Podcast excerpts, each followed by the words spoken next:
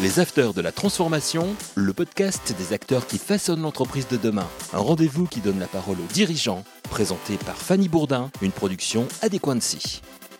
Bonjour à toutes et à tous. Dans ce nouveau numéro des Afters de la Transformation, nous avons l'honneur de recevoir Thibault Langsad, CEO du groupe Lumines, anciennement Jouve. Bonjour. Bonjour. Thibault, afin que nos auditeurs vous connaissent un peu mieux, pouvez-vous nous parler de votre parcours? Alors en quelques mots, moi j'ai un parcours entrepreneurial. J'ai commencé dans l'industrie euh, pétrolière. Alors euh, peut-être un peu lourd à porter aujourd'hui, mais j'en suis euh, très fier. Après j'ai travaillé dans le gaz, j'ai fait un peu de fusion-acquisition. J'ai monté une première entreprise dans l'univers des paiements. Après un fonds d'investissement. Et puis je dirige le groupe Lumines, anciennement Jouve, qui est une belle ETI centenaire qui travaille dans l'univers du numérique. Vous ne faites pas que ça, je crois que vous vous occupez d'associations aussi, connecter les jeunes et les entreprises. Alors j'ai un double parcours, puisque j'ai ce parcours euh, entrepreneur, mais je suis, euh, je ne sais pas comment on peut le qualifier, engagé pour la cité. Euh, je me suis engagé pour les jeunes et l'entreprise, avec, en créant une association qui s'appelle Positive Entreprise, en produisant une émission pour BFM Business qui s'appelle 3 minutes pour convaincre, qui était de donner euh, trois minutes à des entrepreneurs pour pouvoir pitcher, euh, qui après s'est généralisé. Et puis euh, j'ai été un acteur patronal puisque je me suis engagé au MEDEF pour défendre les PME, les TPE. J'ai été vice-président pendant cinq ans et aujourd'hui je suis ambassadeur pour les questions d'intéressement et de participation, de partage de la valeur, mission qui m'a été confiée par le gouvernement depuis plus de trois ans. On va parler un peu de Lumines tout d'abord, augmenter votre promesse client par la rencontre de vos expériences métiers et de votre expérience technologique c'est la promesse de Lumines. C'est le croisement de la data et de l'humain. Comment ça fonctionne concrètement? Bah, Concrètement, pendant longtemps, on a digitalisé des documents. Donc vous prenez euh, du papier, maintenant c'est du flux numérique, et cette information que vous digitalisez, bah, c'est de faire en sorte qu'elle soit intelligente. Donc euh, quand on vous envoie un document, que ce soit un document bancaire pour une ouverture de compte, que ce soit pour un remboursement de tiers payants euh, de la sécurité sociale, eh bien avant vous digitalisiez une information, un scan. Aujourd'hui, on extrait toutes les informations informations qui sont à l'intérieur de ce document pour faire en sorte que cette donnée soit intelligente. Quand vous voulez ouvrir un compte bancaire, il faut vérifier évidemment la véracité de la personne qui est en face, de la pièce d'identité qui vous est fournie, c'est 18 points de contrôle, mais c'est également l'ensemble des documents qui composent, on va dire, une ouverture de compte, un bulletin de paie, euh, un relevé d'identité bancaire, un justificatif de domicile, et c'est la capacité à vérifier l'ensemble de ces documents avec preuve du vivant en quelques secondes pour ouvrir, on va dire, un compte bancaire. Mais Jouve, c'est l'ancien nom de Lumines, faisait pas ça à la base. Cette entreprise a plus de 100 ans, donc elle a été créée en 1903 par un poète euh, qui était probablement meilleur poète qu'imprimeur, puisqu'il avait du mal à faire imprimer euh, ses euh, poèmes, donc du coup il a créé son imprimerie en 1903. Et puis c'est intelligent. C'est intelligent, et puis cette entreprise s'est prospérée, et j'ai vendu l'ensemble des activités d'impression avant la crise Covid, ce qui fait qu'aujourd'hui on est une entreprise 100% digitale avec 2000, un peu moins de 2000 collaborateurs et présent dans plus de 7 pays. La dématérialisation en Europe, aux USA, est-ce que ça fonctionne exactement de la même manière? Alors ça répond exactement de la même manière, ce sont les mêmes outils, ce sont les mêmes algorithmes qui, on va dire, subliment la data, qui la rend intelligente. On travaille aux États-Unis pour le gouvernement américain sur, euh, on va dire, dans l'univers des brevets, euh, savoir-faire euh, métier que nous avons ancré chez Lumines. Et puis, ce sont les, mêmes techniques, ce sont des outils de lecture et de reconnaissance automatique de documents, ce sont des outils de sérisation, et peu importe le langage, le tout c'est de pouvoir extraire ces informations et de le traiter, et nous avons des capacités humaines pour superviser, contrôler cette data de façon, on va dire, éthique, conforme moment aux règles, euh, notamment du RGPD en Europe, et puis surtout sur l'exigence de nos clients. Que représente Lumines en chiffres? Je le disais, c'est un peu moins de 2000 collaborateurs, présents dans plus de 7 pays, 8 pays très exactement. On a euh, un, chiffre d'affaires total de à peu près 150 millions, en forte croissance, puisqu'on est en train de, doubler notre chiffre d'affaires. Et puis, euh, la façon dont on est réparti, c'est à peu près la moitié en Europe, France-Europe, et l'autre partie maintenant aux États-Unis qui monte très fort. On était déjà présent aux États-Unis dans le digital learning avec une filiale qui s'appelle Six Red Marble, qui fait un peu, à peu près un peu moins de 30 millions de, dollars de, revenus. Et là, on est en train de monter très, très en puissance avec le gouvernement américain. Est-ce que la crise du Covid a impacté la façon dont fonctionne le groupe Lumines? On n'imaginait pas, comme euh, une grande majorité des entreprises, du jour au lendemain, de pouvoir mettre euh, quasiment 80% des collaborateurs en télétravail. Ça a été euh, une petite épopée. Je dois reconnaître que les équipes ont été incroyables en termes d'innovation, de mobilisation, pour pouvoir faire en sorte que l'on puisse travailler. On avait déjà des outils collaboratifs, mais il fallait que ça fonctionne. Nos clients nous ont autorisés à traiter un certain nombre de choses à domicile. Et donc tout ceci a tenu. Aujourd'hui, on a mis en place un accord de télétravail à raison de deux jours de télétravail. On est en train de le faire passer à trois jours de télétravail par semaine. Et oui, ça a complètement euh, bouleversé notre économie, mais on pas fait, on n'a pas eu recours au chômage partiel et euh, nous n'avons pas mis en place de PGE puisqu'on a eu la capacité de passer la crise, on va dire, de façon euh, assez sereine. Quel va être l'avenir de Lumines? Vers quoi tend Lumines? L'avenir de Lumines, c'est de tripler notre chiffre d'affaires dans les quatre prochaines années, c'est d'accroître notre dimensionnement en Europe. On est dans des logiques d'acquisition. Et donc on est dans une situation de forte croissance pour pouvoir euh, continuer à devenir euh, un acteur leader dans l'univers du BPO en France, en Europe. Et aujourd'hui on est un acteur euh, leader mondial dans l'univers du BPO pour les brevets. Quelles vont être les avancées technologiques des BPO dans les prochaines années? Alors il y a toujours des avancées technologiques. Le BPO c'est une offre de service qui est très large pour les entreprises. Nous on est vraiment spécialisé dans les, dans les activités de bac, dans les activités de data, d'extraction de l'information, euh, de pouvoir euh, mieux l'utiliser et la rendre plus pertinente pour nos clients. De plus en plus, les choses sont digitalisées, donc ce sont des algorithmes apprenants qui permettent de pouvoir, c'est un peu notre slogan, de sublimer la donnée pour nos clients. C'est assez joli. Ça rappelle un petit peu la poésie du fondateur de Lumines, quelque part. Exactement. Vous êtes un homme d'action, vous êtes également le patron de l'URSSAF. Alors, je suis le président du conseil d'administration de la Caisse nationale des URSAF. Les URSAF, ce sont des caisses euh, régionales qui collectent ce qui doit être collecté auprès des entreprises. Ce sont des contributions patronales, ce sont des contributions sociales, c'est l'argent de la formation, c'est, euh, on va dire, l'organe central. C'est une euh, caisse qui est absolument euh, incroyable avec du personnel. C'est un paquebot, l'URSAF. Qu'est-ce que ça représente en chiffres? C'est énorme, c'est plus de, 350 milliards de collectes auprès de toutes les entreprises. C'est à la fois les entreprises, mais c'est également les indépendants. C'est-à-dire que si vous employez quelqu'un à domicile, eh bien, il va falloir payer des charges. Tous les auto-entrepreneurs, donc on collecte, on va dire, cet argent.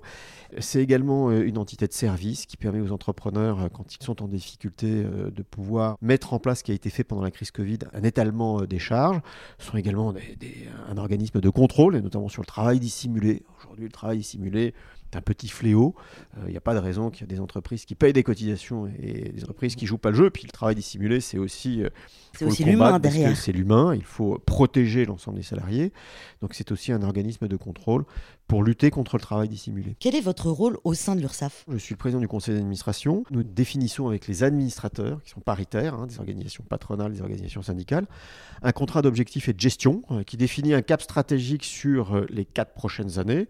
Et dans ce cap moi, je suis le gardien du temple avec le conseil d'administration. Et donc, je regarde si le cap stratégique que nous avons donné euh, aux permanents de, ces organisations soit bien conforme. Donc, c'est un peu une tripartite, hein, puisque vous avez euh, la tutelle, on va dire l'État, euh, les caisses qui sont paritaires, et puis euh, la direction générale, hein, Yann Garb qui est le directeur général des URSAF, eh bien on essaye d'apporter le maximum de services aux entrepreneurs. Et aujourd'hui, dans une sortie de crise Covid, je pense que les entrepreneurs ne se plaignent pas du service qui a été rendu par les URSAF. Vous êtes aussi l'homme qui porte la dividende salariée promise par le président de la République, Emmanuel Macron. C'est un volet de la loi pouvoir d'achat afin que nos auditeurs comprennent bien qu'est-ce que la dividende salariée? Aujourd'hui, on est dans une logique où je pense qu'on pourrait quasiment être le seul pays au monde où chaque fois qu'une entreprise verse des dividendes, essentiellement les grandes, hein, parce que c'est ce qui intéresse les médias, il y a une partie de la population qui crie euh, aux voleurs euh, on nous a spolié, euh, pourquoi tant d'argent pour l'actionnaire? Les parachutes dorés ça rentre dedans? Alors non, les parachutes dorés, enfin, ça fait partie en tout cas de la dynamique, mais il faut maintenant, je pense, dans un capitalisme rénové, plus responsable, dont l'objet social n'est pas uniquement de faire des profits, mais d'intégrer, on va dire, davantage de responsabilités. Je pense que parler d'un meilleur partage de la valeur, évidemment au travers des salaires, mais au travers de la richesse produite, est un sujet. Et euh, le gouvernement m'a confié cette mission sur l'intéressement et la participation. J'ai voulu aller un peu plus loin en mettant et en proposant le dividende salarié, ce qui fait que les entreprises qui euh, versent des dividendes à leurs euh, collaborateurs, bah, il faut qu'elles versent aussi au travers de la participation quelque chose pour les salariés.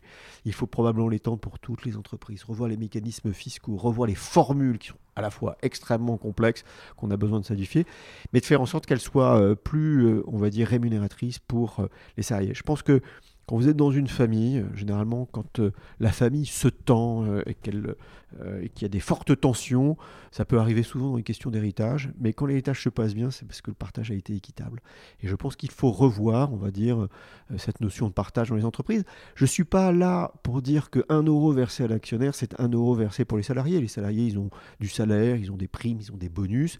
Mais le surcroît de valeur de l'entreprise qui se retrouve au travers de l'intéressement, de la participation, je pense qu'on peut revoir les règles de calcul pour que ce soit un peu plus équitable, un peu plus rémunérateur. Pensez-vous qu'il soit primordial de motiver les collaborateurs des entreprises de cette façon? Quand vous mettez en place ces dispositifs, vous définissez des objectifs. À partir du moment où vous avez des objectifs clairs, vous pouvez les suivre. Et il faut que les entreprises donnent de la traçabilité, de la visibilité pour suivre ces objectifs. Et à partir de là, bah, vous avez un projet commun.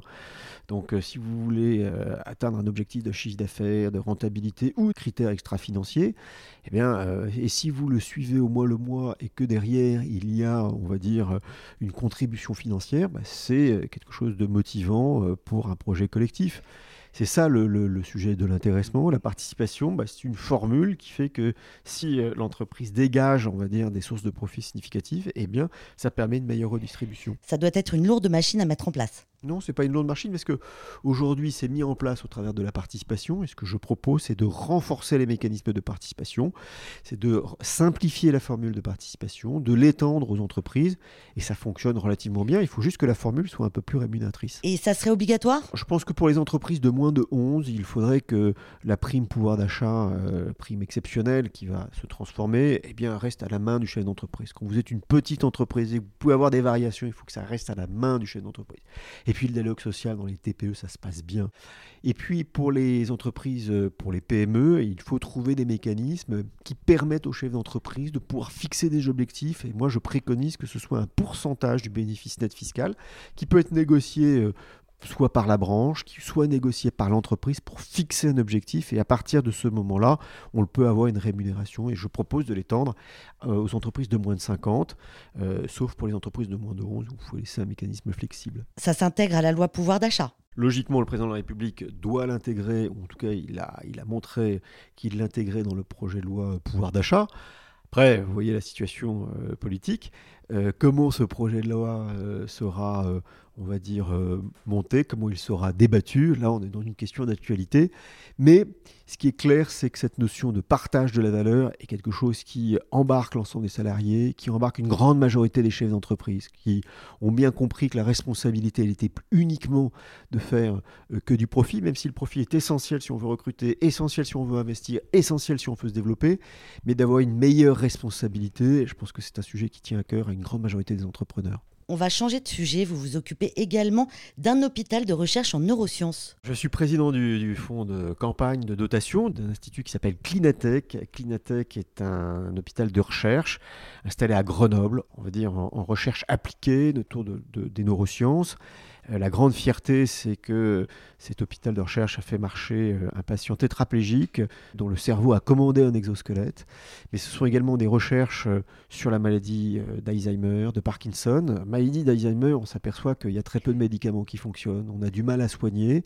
Et là, par de la neuroillumination, on installe un câble qui diffuse de la lumière infrarouge dans le cerveau. Et comme vous le savez, Alzheimer, c'est c'est pas une perte de mémoire, c'est de la donnée stockée qui n'est plus accessible. La donnée, elle est toujours présente. Et ce petit fil conducteur qui vous permet d'aller chercher, il se détruit progressivement. Et en neuroillumination, ça permet de pouvoir maintenir ce petit canal en état de fonctionnement. Ce sont des recherches qui, sont, qui probablement vont transformer euh, cette maladie, je l'espère. C'est une petite équipe installée à Grenoble sous la tutelle du CHU de, de Grenoble et également du CEA. Et je suis très fier de participer à cette aventure. Alors très modestement, moi, je suis là pour tenir le, le et de faire en sorte qu'il y ait des financements. C'est ce qu'on demande à un entrepreneur. Vous avez plusieurs casquettes, je l'ai déjà dit. Comment arrivez-vous à gérer vos différentes missions en premier lieu pour cette unité de recherche? D'abord, on est venu me chercher euh, pour prendre la place d'Alain Mérieux. J'ai été euh, touché. Et puis, forcément, il y a un moment où on a des ressorts. Euh, voilà, moi, ma mère a la, maladie d'Alzheimer. Donc, j'ai été sensibilisé. Et puis, on ne peut pas passer que son temps, on va dire, œuvrer pour les entreprises. J'œuvre aussi pour les entrepreneurs. Et là, il me fallait quelque chose de plus c'est du sens? du plus... Vous voyez, ça, on a besoin de sens, on a, euh, donc il fallait quelque chose de plus profond, peut-être de plus désintéressé. Quand vous représentez les entrepreneurs, bah, vous représentez une communauté euh, au sens large, même si vous donnez du temps. Et là, j'ai trouvé que la cause était fantastique, que le professeur Louis Benhamid était absolument incroyable, que le patient qui a été opéré était absolument génial et que c'est une équipe qui a besoin d'être soutenue. Merci Thibault Langsad d'avoir partagé votre expérience avec les auditeurs des Afters de la Transformation. Je rappelle que vous êtes entre autres le CEO du groupe Lumines. Merci beaucoup. Merci à toutes et à tous de nous avoir suivis. Vous pouvez retrouver toutes les interviews des Afters de la Sur vos plateformes d'écoute habituelles. Bonne journée. Les Afters de la Transformation, une émission à écouter et à télécharger sur adequancy.com et toutes les plateformes de podcast.